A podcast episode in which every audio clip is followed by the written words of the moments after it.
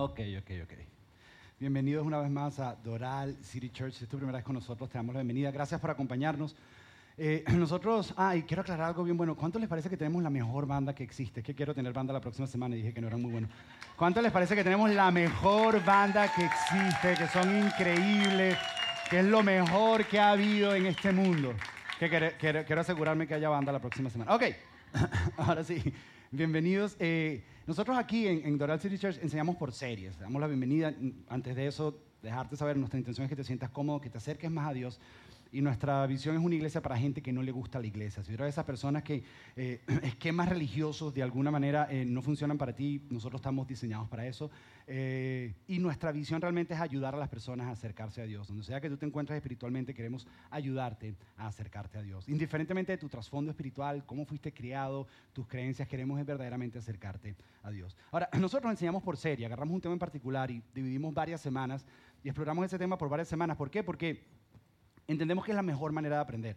Si yo me paro aquí, te doy un montón de información sobre un solo tema, te vas a salir y no te vas a acordar absolutamente de nada de lo que te dije. Pero si agarro la información y la divido en varias semanas, pedagógicamente está comprobado de la manera en que nosotros funcionamos, es que por esa repetición del mismo tema y porque lo estás escuchando, lo vas a asimilar mejor y va a impactar y va a transformar tu vida de una mejor manera. Entonces, eh, estamos en la mitad de una serie que se llama Quiero creer, pero...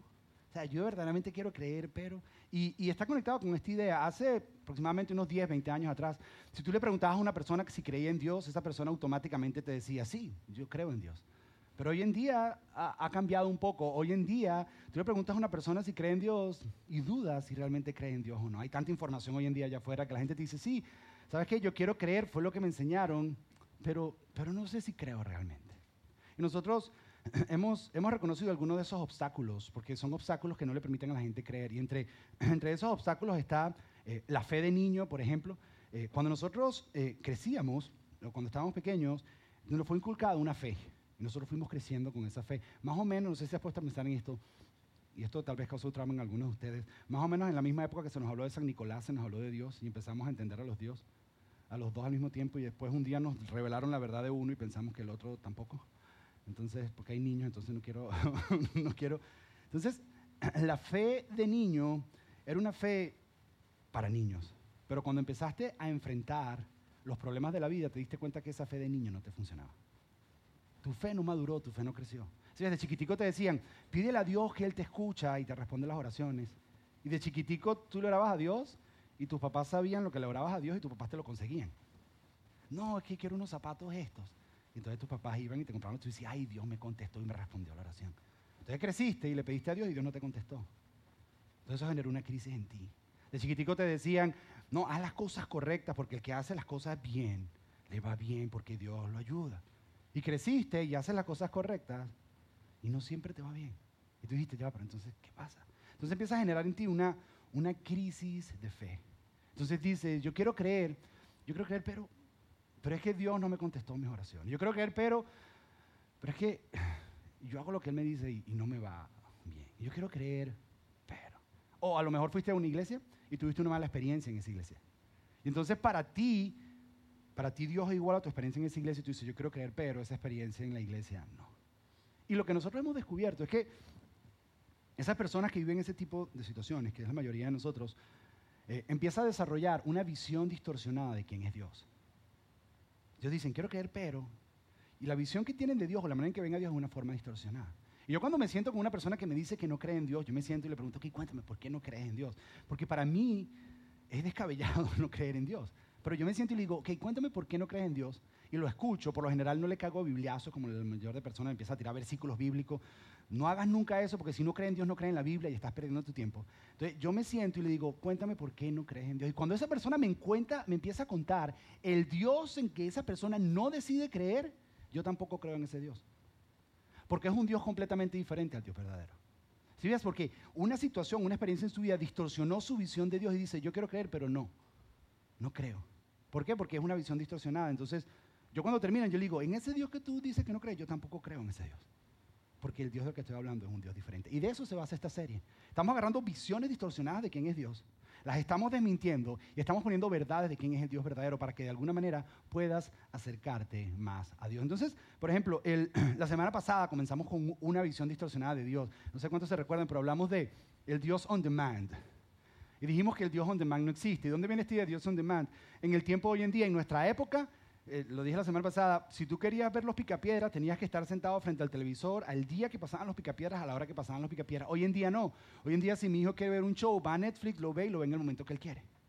Y eso se traduce a Amazon. Vas a Amazon y Amazon Prime en dos días te lo envía. Amazon Now en una hora. Me dijeron que ahora hay Amazon Snack. Que en el college pides y te lo llevan en 10 minutos lo que pediste. Entonces pensamos que Dios es igual, que nosotros le pedimos y nos los tiene que dar y que si se tarda tiene mal customer service. Entonces decimos, yo quiero creer, yo quiero creer, pero, pero es que Dios, Dios no me dio lo que le pedí. Y si Dios no me dio lo que pedí, significa que Dios no me ama. Entonces yo quiero creer, pero, pero no.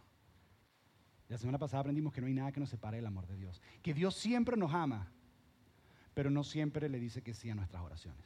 Porque un buen padre sabe que muchas veces le tiene que decir que no a sus hijos por el beneficio de sus hijos. Y así es Dios muchas veces con nosotros. Nos dice que no por el beneficio de los hijos. Es bien cómico cuando yo enseño, porque yo digo cosas como eso y todos los papás voltean a ver a los hijos así. Y los hijos ignoran así. volviendo, volviendo al tema. Entonces, eso fue lo que vimos la semana pasada. Y hoy vamos a empezar, una, vamos a mentir otra versión de Dios. Pero quiero comenzar haciendo una pregunta, y la pregunta es la siguiente, y todos tenemos que participar simplemente levantando tu mano. En esta participamos, en uno al final no necesitas participar porque es peligroso, pero en esta puedes participar. Y es lo siguiente, ¿cuántos aquí verdaderamente dicen que quieren ser felices? Levanten la mano. Quieren ser felices. Yo quiero ser feliz. Yo quiero ser feliz. Sí, en todos nosotros hay un deseo de la búsqueda de la felicidad. Todos anhelamos y deseamos ser felices. Pero a lo mejor a ti te pasó como a mí que cuando iba creciendo yo decía, ok, yo quiero ser feliz y he descubierto que, y este era un conflicto que yo tenía cuando crecía, era, o soy feliz o hago lo que Dios dice, pero no puedo hacer las dos cosas. Yo decía, ok, o soy feliz o sigo a Jesús. Pero seguir a Jesús y ser feliz como que no va de la mano, porque es que con tantas reglas y tantas normas y tantas prohibiciones que Dios tiene. Y que si tienes que hacer esto, tienes que hacer esto, entonces no tienes que hacer esto, no tienes que hacer esto, y esto es lo que tienes que hacer y esto no tienes que hacer. Y es tanto, es tan abrumador que digo, bueno, o hago lo uno o lo otro, porque parece que Dios es un aguafiesta. Dios como que le quiere quitar el sabor a la vida. Dios como que quiere quitarle el sentido, la sazón esa. Yo, yo quiero ser feliz, pero es que seguir a Dios me roba, me roba la felicidad. Yo creí así. Y hoy, lo que queremos comprobarte el día de hoy, es que el Dios aguafiesta no existe. Es más, que Dios está a favor de tu felicidad, mucho más de lo que tú estás a favor de tu felicidad. Que Dios quiere que seas feliz, que Dios te creó para ser feliz. Por eso es que hay una búsqueda de la felicidad dentro de ti, porque Dios la puso ahí. Entonces, ¿de dónde vienen todas estas reglas? ¿Por qué sentimos tanta provisión, tanto ser, no? Entonces, lo primero que tenemos que aclararte es la diferencia que hay entre Jesús y la religión.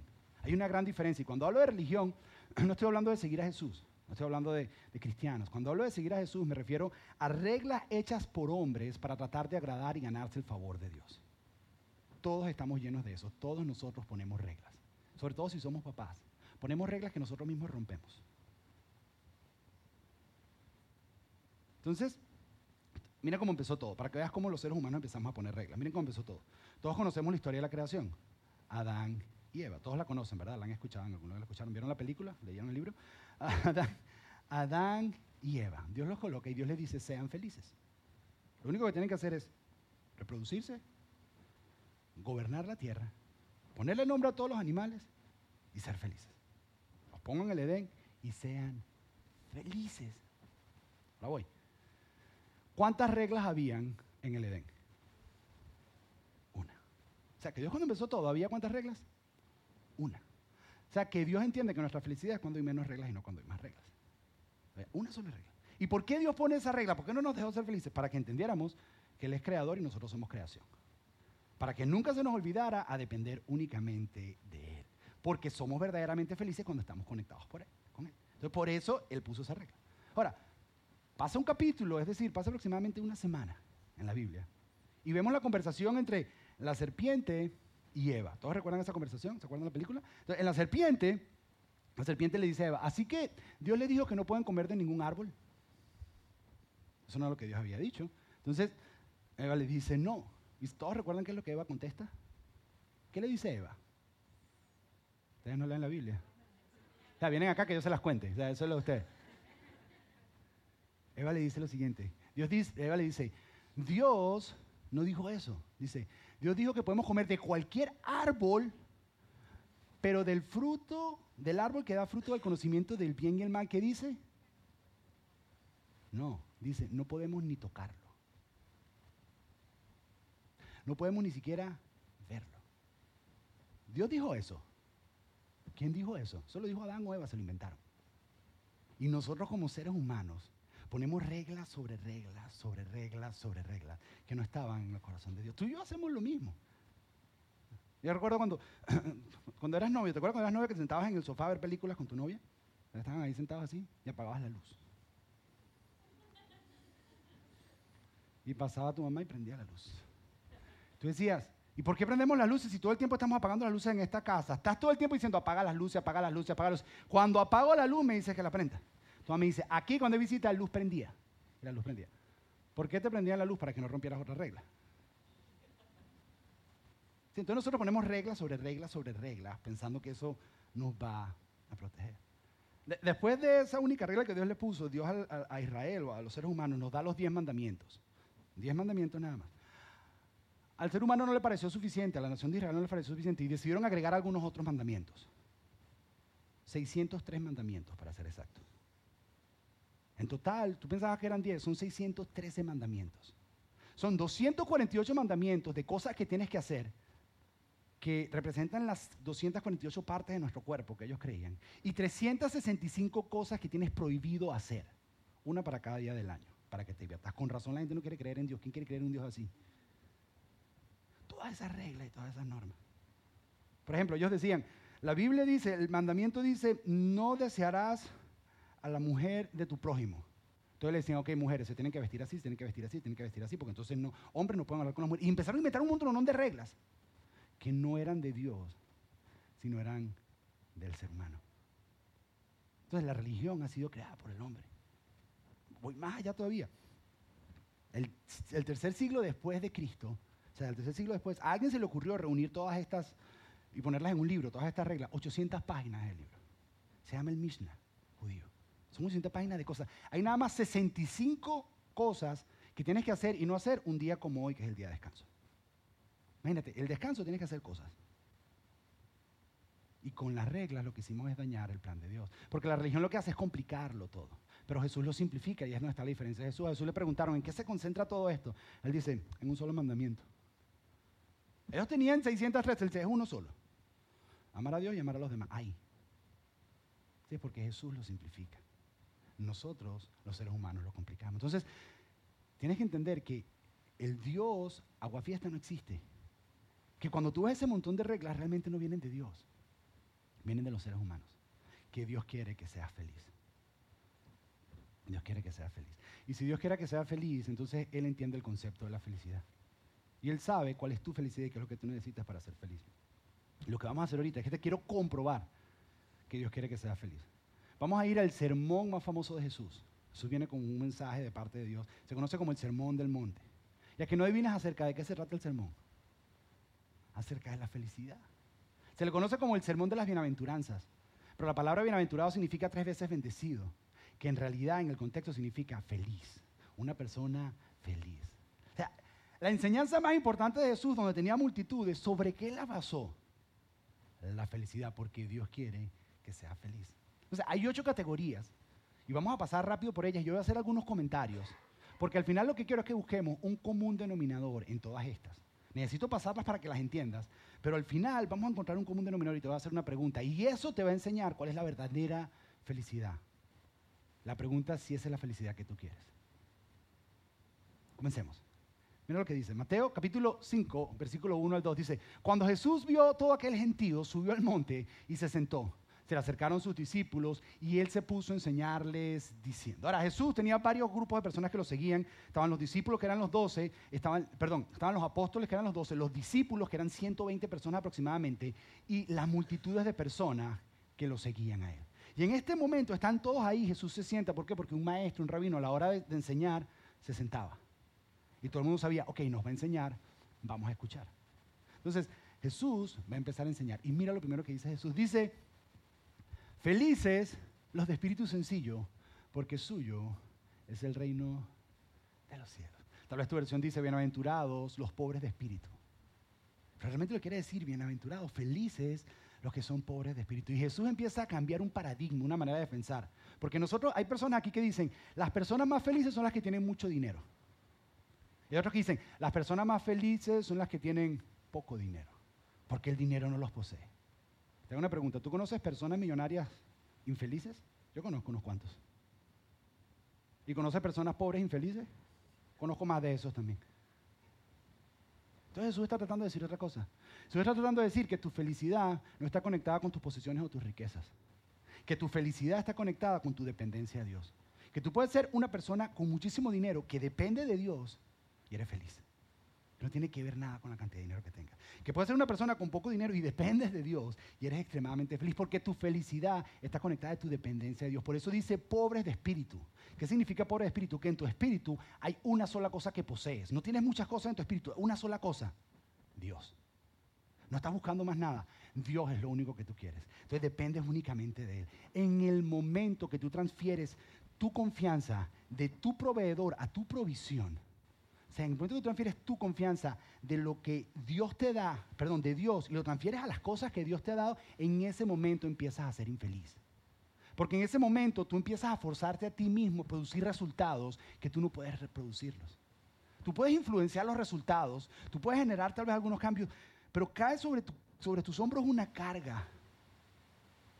Y tú dices, entonces, lo primero que Jesús dice es, la felicidad la felicidad no está conectada con tus posesiones. La felicidad está conectada con tu, con tu dependencia de Dios. Las personas verdaderamente felices, o independientemente de la cantidad de dinero que tengan, son aquellas que a pesar de que tengan mucho, tengan poco, entienden que su vida está en las manos de Dios. Y luego, luego dice, felices los que están tristes, porque Dios mismo lo que tú dices, ya, espérate Jesús, espérate. El sol te dio, ¿cómo que feliz? ¿O feliz o triste? Tu versión dice, felices son los que lloran. ¿Qué está queriendo decir Jesús? Que las personas verdaderamente felices son las que están conectadas emocionalmente a las circunstancias que están viviendo. Que no niegan, que saben que en esta parte de la eternidad, de este lado, hay montañas y hay valles. Y hay momentos difíciles en la vida y no los vas a negar. Pero sabes que esos momentos difíciles no son el final de tu historia. Saben que hay otro lado en la eternidad donde todo va a cambiar. Y que sí, que hay momentos difíciles, pero esos momentos difíciles no te jalan. Y puedes llorar en esos momentos difíciles, pero entiendes emocionalmente que ese no es el final de tu historia. Dice, la felicidad no está en ignorar los momentos, sino estar conectado a los momentos que estás viviendo. Luego continúa, y voy mencionando la rápida, luego continúa y dice, felices los humildes, porque Dios les dará la herencia de la tierra a los humildes. Los humildes hoy no es una palabra, la palabra humilde no es una palabra de moda hoy en día. Es más, hoy en día la palabra humilde es como una debilidad. Es que es, es una familia muy humilde. Es una familia, ellos son humildes, pobrecitos. Pero cuando tú tienes humildad de la perspectiva de Dios, humildad es lo siguiente. Humildad es estimarte y valorarte a ti mismo de la manera en que Dios te ve. Eso es humildad. Una, persona, una persona humilde entiende que Dios está haciendo algo en todo el universo y que yo soy parte de eso, pero no soy el protagonista. Que Dios es el protagonista. Yo soy parte y Él me está invitando. Una persona humilde dice, yo no voy a estresarme a tratar de ser alguien que no soy, sino y tratar de poner una máscara y que la gente vea, yo no voy a vivir en ese estrés. ¿Sabes qué voy a hacer yo? Yo voy a abrazar quien yo soy. Eso es una persona humilde. Dios me ha dado, tampoco voy a negar lo que Dios me ha dado. Dios me ha dado dones, talentos, recursos. Dios me lo ha dado. Yo eso no lo voy a negar porque Dios me lo ha dado. Y lo voy a usar para sus propósitos. Claro que sí. Pero no lo niega, pero no tampoco trata de aparentar algo que no es. Una persona humilde, una persona que abraza lo que Dios dice de esa persona. Jesús dice, las personas que aprenden a verse como Dios los ve y son humildes. Una persona humilde no es aquella que se sube, pero tampoco se baja, sino se ve como Dios lo ve. Esa es una persona humilde. Dice, los que logran hacer eso, los que logran hacer eso son felices. Luego dice, Dios bendice o felices, dice, son aquellos que tienen hambre y sed de justicia porque serán saciados. Hambre y justicia. Dice, las personas felices son aquellas que siempre buscan hacer lo correcto. Siempre buscan hacer lo correcto. Son aquellas personas cuando tienen que tomar una decisión entre lo incorrecto y lo correcto, siempre buscan hacer lo correcto y nunca tienen remordimiento en su conciencia. Porque saben que siempre las motivaciones, a pesar de que hicieron algo y tal vez salió mal, pero su motivación era hacer lo correcto, no hay remordimiento de conciencia en ellos porque sabían que su motivación era hacer lo correcto. A lo mejor tienen que pedir disculpas, a lo mejor tienen que decir perdón, pero no hay remordimiento en su conciencia. ¿Por qué? Porque mi motivación era hacer lo correcto, yo no quería hacerle daño a nadie. Dice, las personas que buscan hacer lo correcto son felices, que constantemente, cada vez que se les presenta una oportunidad, quieren hacer lo correcto, esas personas son felices. Déjame hacerte una pregunta. ¿Alguna vez cuando has estado en la opción entre hacer lo correcto y lo incorrecto, ¿no es cierto que cada vez que coges lo incorrecto terminas en problemas? Tal vez a lo largo, tal vez no inmediato. Y no es cierto que cada vez que escoges hacer lo correcto, a pesar de que los resultados no son lo que estabas esperando, hay una tranquilidad dentro de ti y hay una felicidad dentro de ti porque es que hiciste lo correcto. A pesar de que hacer lo correcto era más difícil tal vez. Jesús dice, si tú siempre buscas lo correcto, ¿sabes qué va a hacer Dios? Va a haber felicidad en tu corazón. Luego dice una de mis favoritas, y esta es muy clave, dice, felices los misericordiosos porque Dios tendrá misericordia de ellos. ¿Qué son los misericordiosos? Son aquellas personas que deciden dar a las demás personas lo que las otras personas no se merecen. Me explico. Son aquellas personas que cuando son ofendidos, perdonan. Incluso cuando no les piden perdón. ¿Por qué? Porque ellos quieren ser felices. Entonces perdonan para no guardar amargura y rencor en su corazón. Porque es bien difícil ser feliz con aires de venganza en tu corazón. Es bien difícil ser feliz con amargura y rencor en tu corazón. Entonces Jesús dice, ¿sabes cuáles son las personas felices? Aquellas personas que son generosas en sus relaciones con las demás personas y extienden misericordia. Cuando son ofendidos son rápidos para perdonar. Que cuando les hacen algo no están buscando venganza, no están buscando ira, sino en vez de guardar esa ira, simplemente extienden el perdón y extienden a las otras personas tal vez cosas que no se merecen. No significa que les estás dando la razón, pero los estás perdonando para ser verdaderamente feliz. Y luego viene uno, que para mí es el más profundo. Es el menos famoso de todos. Pero es el de que, una vez te has preguntado, Dios, ¿qué voluntad? ¿Qué es lo que quieres que yo haga? ¿Alguna vez te has hecho esa pregunta? Tienes estas dos opciones y dices, Dios, ¿qué es lo que quieres que yo A nosotros viene mucha gente así como si nosotros fuéramos videntes. Así como, échame las cartas. Así que, mira, tengo estas dos. Se echa una oradita ahí y me dice, ¿qué es lo que hago?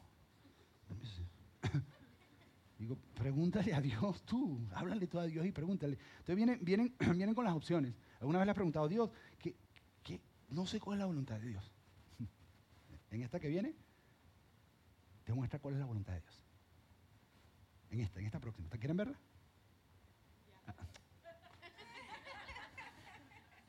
Dice, felices los que tienen limpio la conciencia, porque ellos verán a Dios. Tal vez tu versión dice, bienaventurados los de corazón limpio, los de corazón puro. Puro es una palabra que hoy en día no está de moda en nuestra cultura. Se usa puro nada más para la pureza del agua, pero nadie quiere mantenerse puro hoy en día. ¿Qué es lo que está queriendo decir? ¿Alguna vez has visto esas personas? Nosotros hablamos y en consejería hablamos mucho con ellas, esas personas que cuando están viviendo problemas difíciles en su vida, cuando están empezando a vivir las consecuencias de sus malas decisiones, se nos acercan y están en la mitad de eso y nos dicen cosas como que, ¿por qué yo no dije que no? Ah, ¿Por qué no me fui corriendo? Ah, ¿Por qué me metí en este rollo? ¿Por qué? Eso significa que hubo un momento donde esa persona tenía ambas opciones. Y una de las opciones era no. ¿Sabes qué dice Jesús? Que en la vida se te van a presentar opciones. Y que algunas opciones te van a decir, hazlo, que se siente rico. Hazlo, experimentalo, porque la vida es experimentar. Hazlo, que es la única opción que tienes. Dios dice, sí, se contamina un poquito tu corazón, pero un poquitico. Pero hazlo, hazlo. Jesús dice, si tú mantienes puro tu corazón, si tú decides hacer lo correcto, si tú decides seguirme a mí, cuando pase todo el rollo, vas a decir, ah, menos mal que no lo hice. Y vas a poder ver a Dios. Que los momentos que tienes que tomar esas decisiones, decir que no. Jesús te está diciendo, para ser feliz en la vida no tienes que experimentar todo lo que la vida te ofrece. Para conocer las consecuencias del pecado, para conocer el pecado no tienes que practicar todos los pecados porque es que los quiero conocer todos que mientras más te mantengas alejado de ellos, más puro va a estar tu corazón y más vas a poder ver a Dios en tu vida orando. Eso es lo que le está queriendo decir. ¿Cómo, ¿Cómo yo defino eso personalmente? Hay momentos en mi vida donde tengo que tomar decisiones y si yo no siento paz completa, yo no la tomo. Ahora, no significa no sentir temor. Hay decisiones en tu vida que eh, demandan de ti cierto riesgo y cierto acto de fe donde tienes que confiar en Dios. Eso es otra cosa. Pero tú sabes de lo que te estoy hablando cuando tú sabes, tú dices, es que sé que no lo tengo que hacer. No es cuestión de temor, es que tú sabes que está mal. Y lo hace. Y después cuando te cansan las consecuencias, dices, ¿por qué lo hice?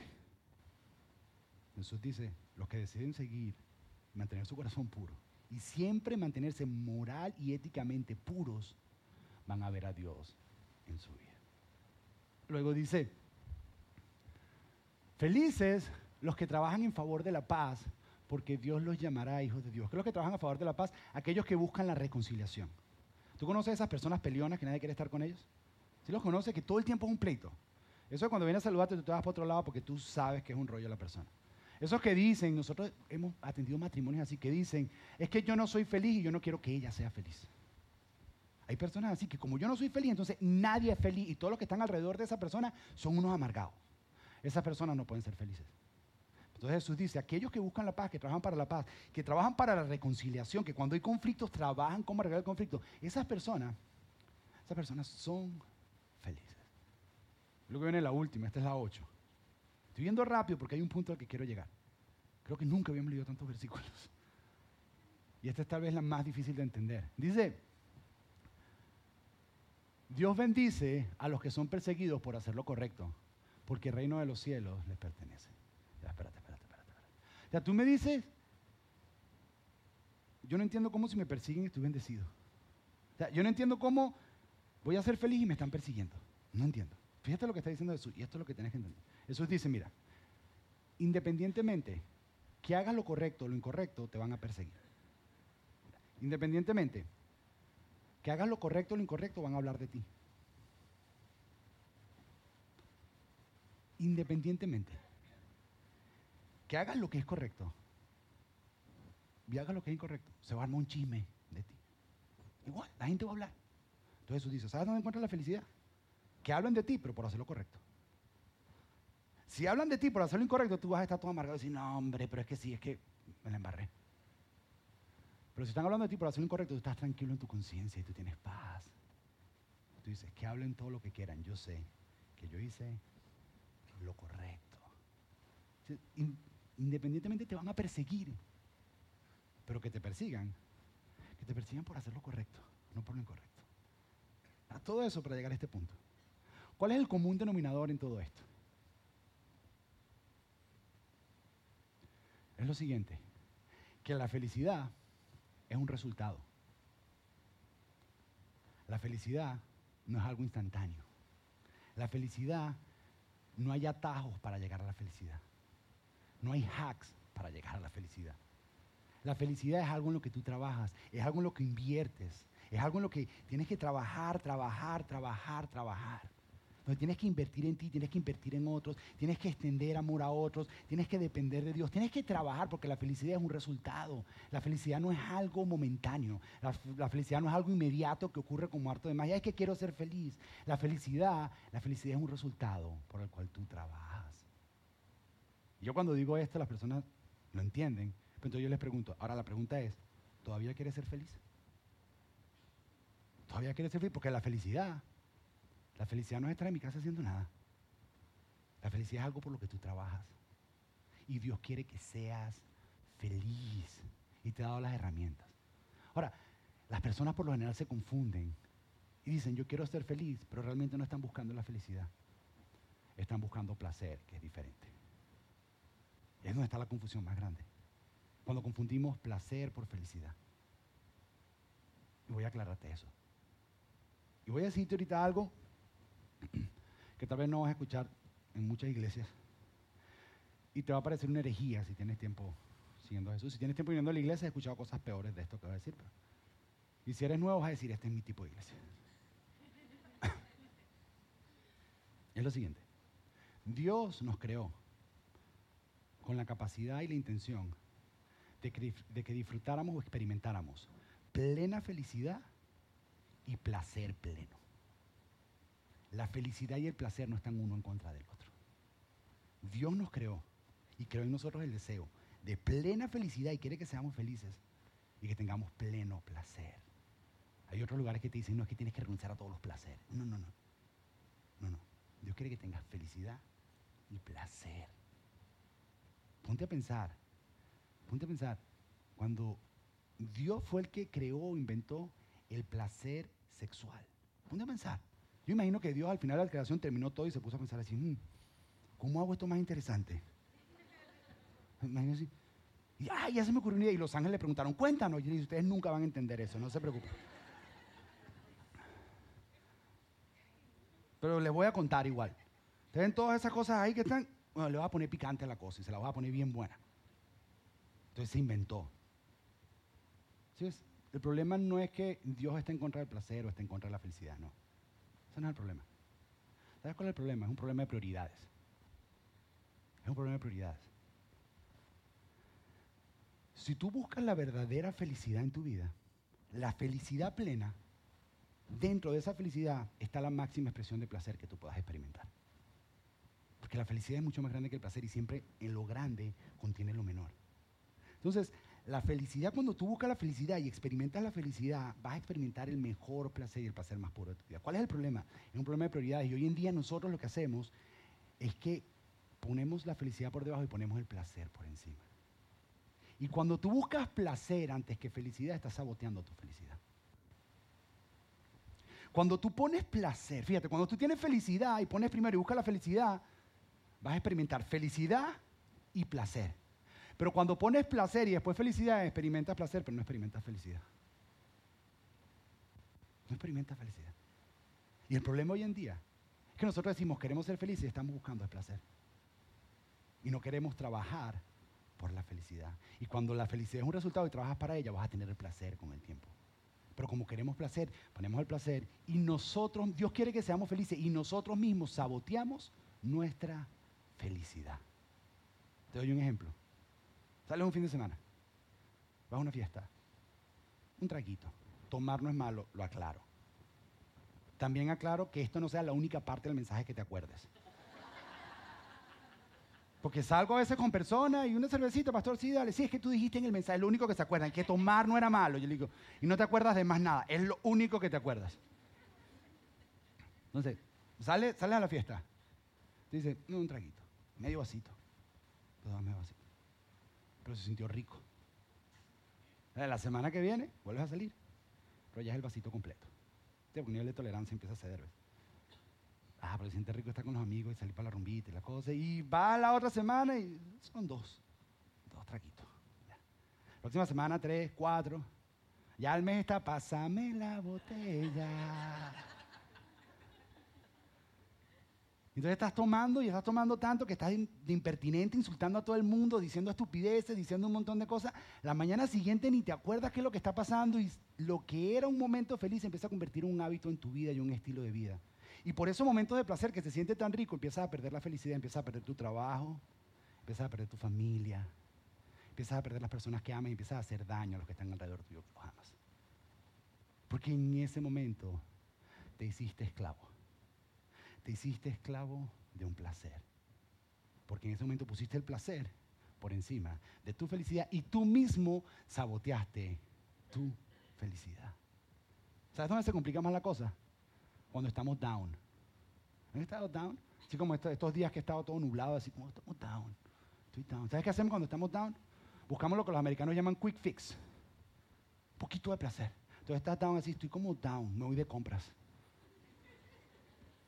¿Por qué? Porque comprar genera un placer, genera un... Y como lo genera, tú dices, haz de compra, te compras la tienda y no tienes para la renta. Un placer te saboteó tu felicidad. ¿Sí? Estoy, estoy, estoy down. Estoy down. Voy a llamar a la persona esa que me hace el favorcito. Y después te sientes pésimo. Estoy down, voy. a salir con mis amigos, los voy a llamar para alegrarme, olvidarme de todas mis penas. Estoy down, voy a esa página de internet que yo sé que no debo ir, pero por un momentico me hace. ¿Sí ves? Y cada vez que tomamos una decisión de esas, nosotros mismos, por poner placer por encima de nuestra felicidad, estamos saboteando nuestra felicidad. Entonces, ¿entiende algo? El Dios agua fiesta no existe. Es más, Dios quiere que seas feliz. La pregunta es si tú quieres ser feliz. Pero feliz como la felicidad, como un resultado, no búsqueda de placer. La pregunta es si quieres ser feliz. Y acuérdate que tienes que poner la felicidad primero. Y la felicidad va a encerrar tu placer. Y vas a experimentar el placer más puro y hermoso que pueda. A ver, por qué Dios te diseñó para eso. Ahora, para aterrizar todo esto, te dejo con una pregunta. Y ya con esto aterrizo y termino, te lo prometo. Y es lo siguiente. ¿Hay algún placer que está saboteando tu felicidad? ¿Hay algún placer que está saboteando tu felicidad? Piénsalo. Y atención, no tiene que ser algo ilegal. Dormir no es ilegal, pero duerme mucho para que tú veas. Comer, no hay nada, comer no es ilegal, pero come mucho para que tú veas. ¿Hay algún placer en tu vida? O a lo mejor si es algo ilegal. A lo mejor lo que tú sabes que está mal. Y te engañas diciéndote, esta es la última vez. Porque todos hemos dicho eso. Esta es la última. Después de esta, no más. No más. Esta es la última vez. Y yo sé que es difícil admitirlo. Lo más difícil es admitirlo. Porque admitirlo significa que tienes que hacer algo al respecto. Cuando tú lo reconoces, significa que, ok, tengo que hacer algo. Déjame hacerte la pregunta de otra forma. ¿Hay algún placer que poco a poco te está esclavizando? Poco a poco. Que comenzaste y dijiste, ah, una vez al mes. Luego cada 15 días. Mm, una vez semanal.